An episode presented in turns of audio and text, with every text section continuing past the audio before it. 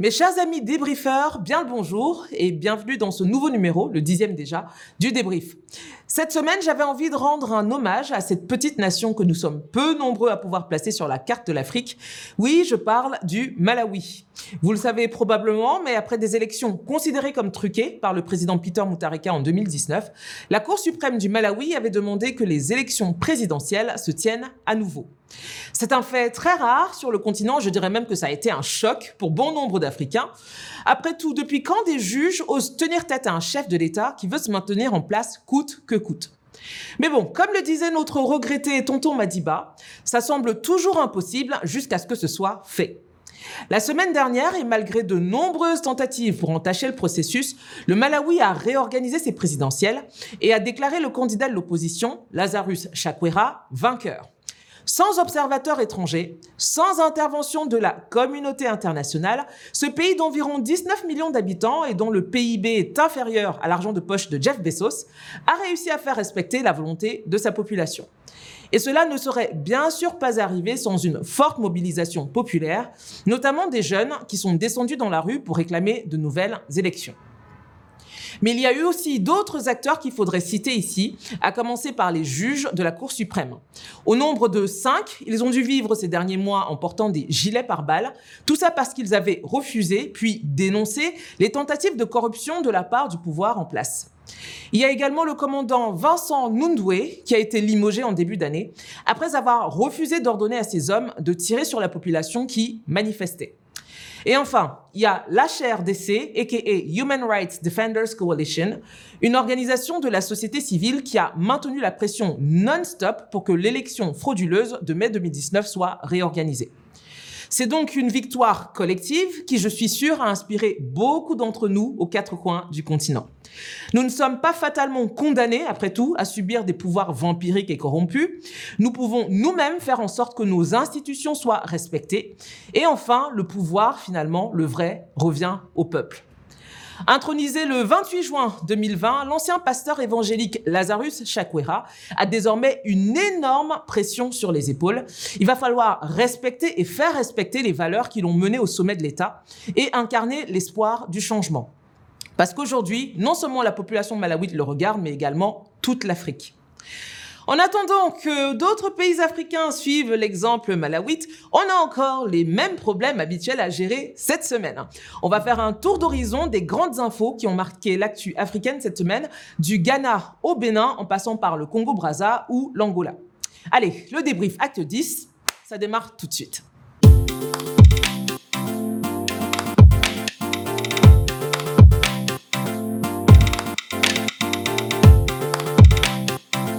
Va donc au Mali, où le jeudi 2 juillet 2020, des vidéos ont commencé à circuler sur la toile.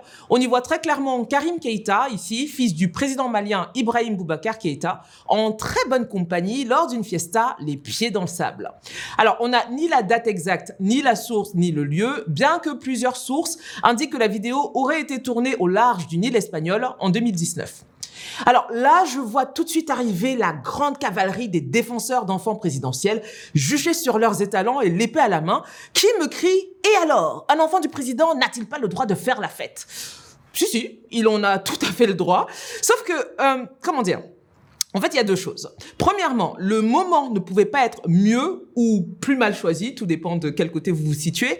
En effet, devoir gérer une énième polémique, c'est vraiment le cadet des soucis du chef de l'État malien en ce moment, croyez-moi. Il a d'autres chats à fouetter face à ses concitoyens qui sont déterminés à le faire dégager. On jette un coup d'œil. Des milliers de Maliens ont répondu à l'appel de leur leader qui demande le départ du président Ibrahim Boubacar Keïta, dont il dénonce la gestion du pouvoir. Et le vœu que nous formulons ici, c'est que euh, le président de la République du Mali entendra raison et écoutera une fois euh, son peuple. C'est le vœu que nous, que nous avons aujourd'hui et nous espérons que ce message il sera entendu. Ne s'assume pas. La santé n'y est pas. Il n'y a pas l'eau, il n'y a pas d'électricité. Nos frères, nos maris meurent au centre du Mali, au nord du Mali.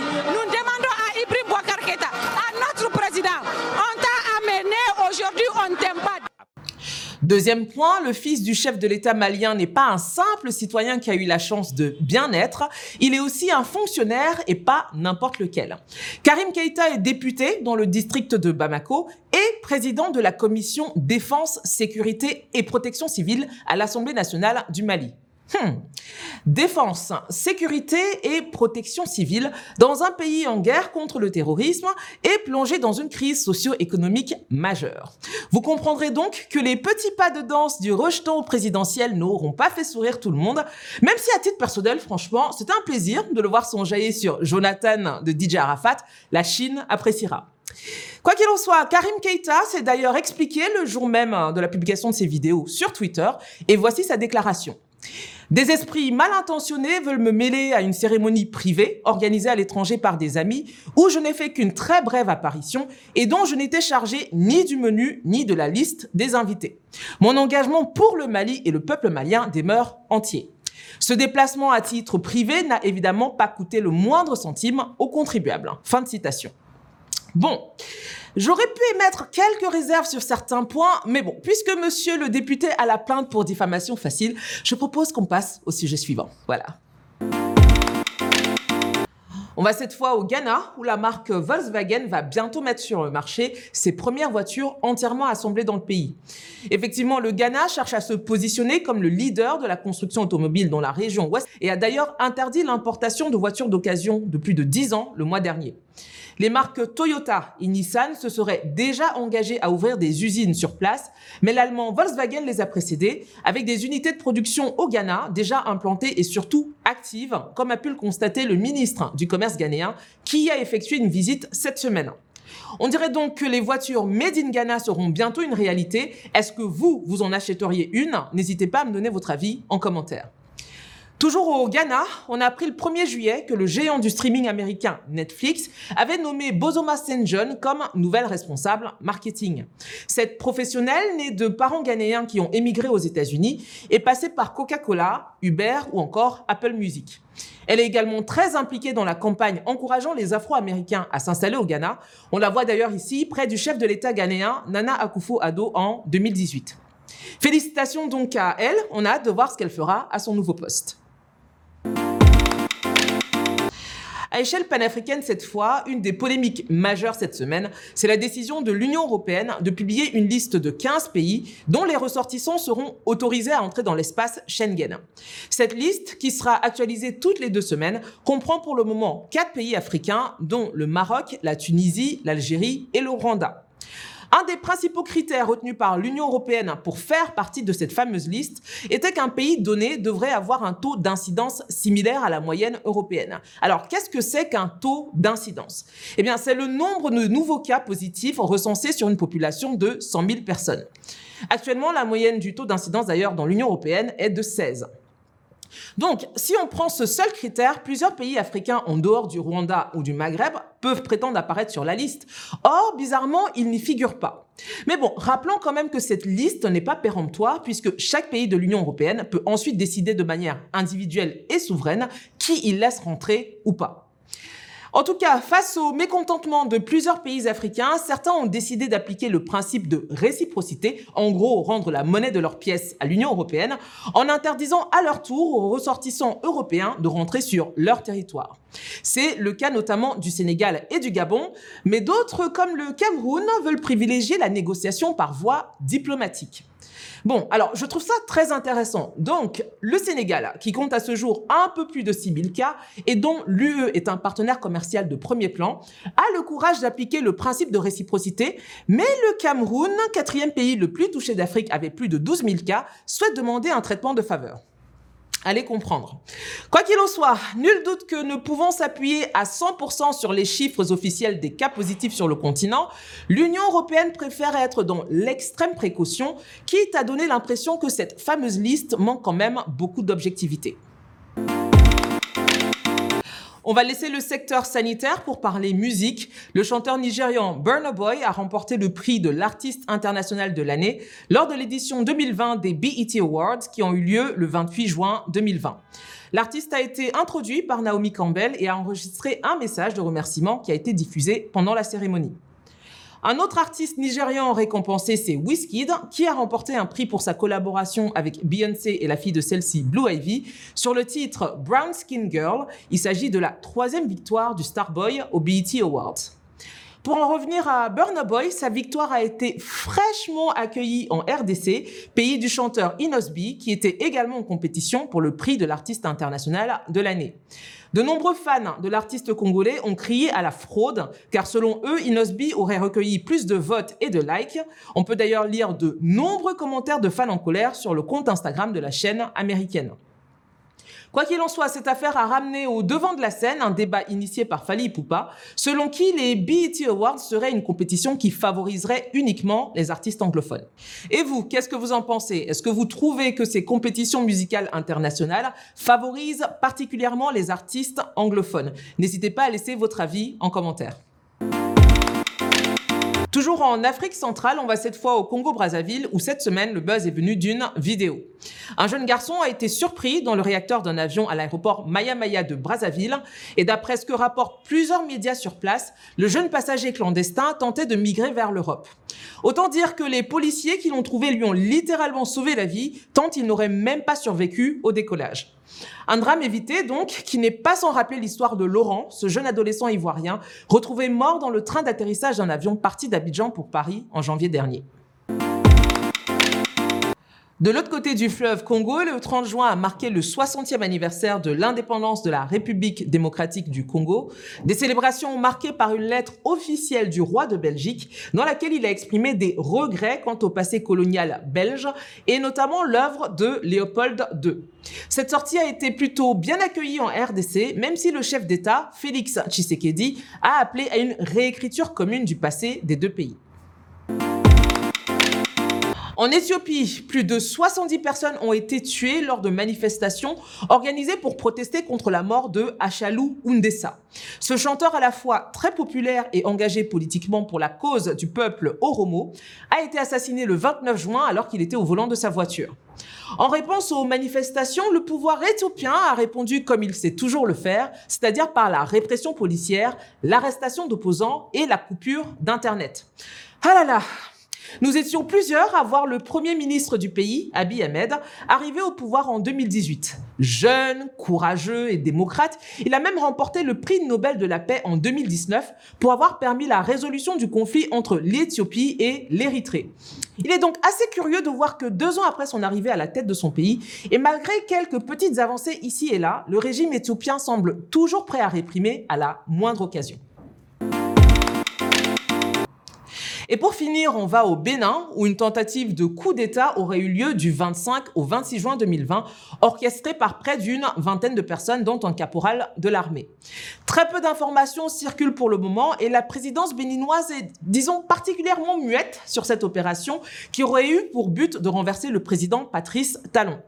Déjà en mars dernier, les autorités béninoises affirmaient avoir déjoué une tentative de coup d'État. À moins d'un an des élections présidentielles dans le pays, voilà qui devrait rassurer les populations. Hein. Oui, je sais, on va encore parler de Beyoncé et de l'Afrique. Je n'avais pas forcément prévu de le faire, mais la chanteuse américaine a provoqué un véritable débat il y a quelques jours lorsqu'elle a publié la bande-annonce de son nouveau projet Black is King. Ce film, qui serait éventuellement inspiré du Roi Lion, auquel Beyoncé a prêté sa voix l'an dernier, serait disponible très bientôt sur Disney+, la plateforme de streaming lancée par Disney. Et toujours pas disponible en Afrique d'ailleurs. Hein. Bref, on regarde un extrait de la bande-annonce en question. Is a gift.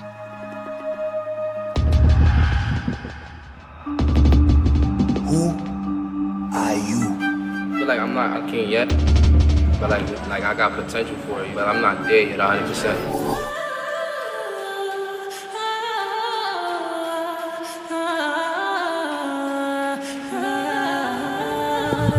The ancestors never left you.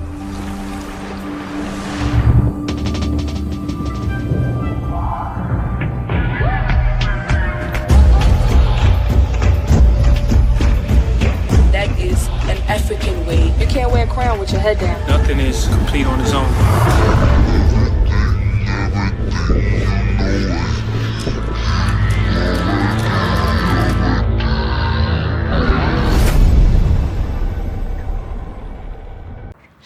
Black is King sera en ligne le 31 juillet, mais la bande-annonce que vous venez de voir a déjà suscité la controverse. Et oui, plusieurs internautes, notamment d'Afrique anglophone ou de la diaspora, reprochent à Beyoncé de se servir de la culture africaine à des fins commerciales. De nombreux messages ont été postés, notamment sur le réseau social Twitter, dans lesquels Beyoncé est accusée de promouvoir une vision cliché et réductrice du continent africain, lorsque d'autres remettent en cause son intérêt réel pour l'Afrique, alors qu'elle ne viendrait quasiment jamais y faire des concerts. On va d'ailleurs lire certains de ses posts.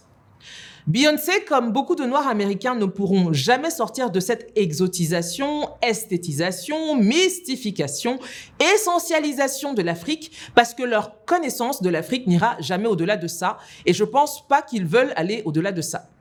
Un autre message dit La vision de Beyoncé des cultures africaines est celle d'une États-Unienne sur l'Afrique.